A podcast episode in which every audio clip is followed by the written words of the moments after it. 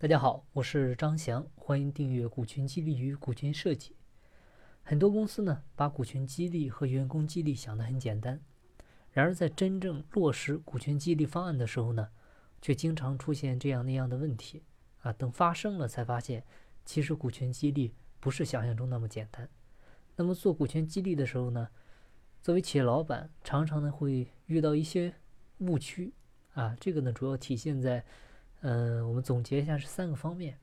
那第一个呢，就是通常会认为股权激励呢，它就是一个分红机制啊。很多时候呢，公司做股权的时候呢，仅仅可能把它做成一个分红的机制、分红的分配方案啊。就是说，做股权的时候啊，你找到一个人啊，这件事呢，或者这个平台啊，给到你啊，让这个。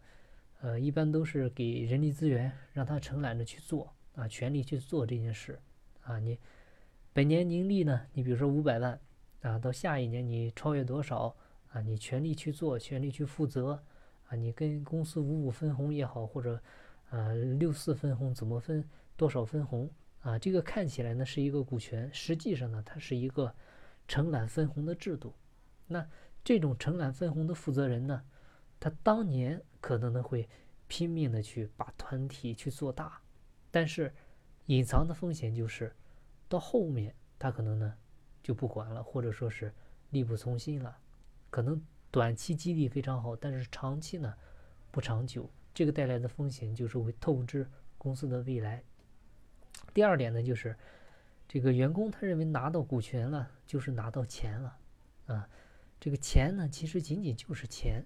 但是股权，它后面还有一个字，它是有权利的，并且股权的这个权利呢，啊，它仍然是最高的权利，啊，股东大会是最高的权利，所以你分你分了一些钱还好，啊，你说分分分红啊，分红权分一些啊，这些还好。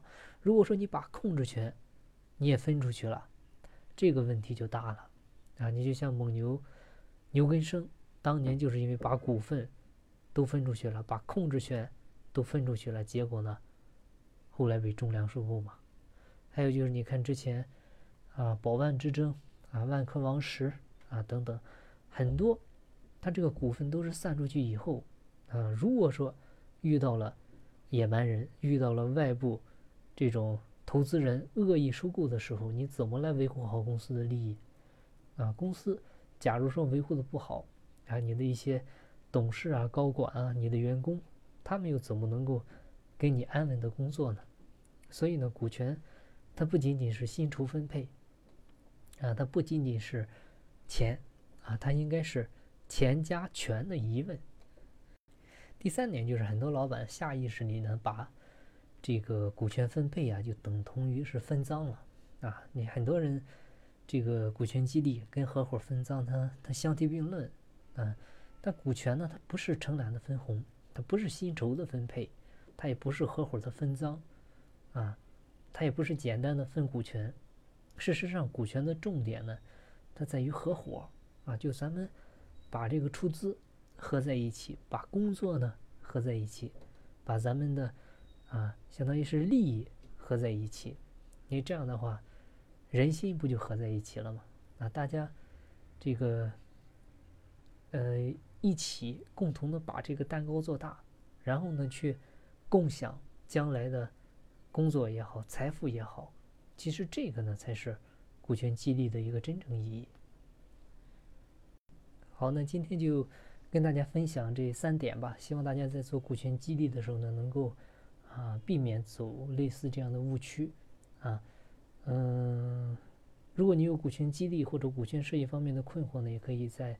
加微信，我们在微信上深入沟通。我的微信号是四零六八九三四六四。金不在西天，金在路上。我是张翔，下期再见，拜拜。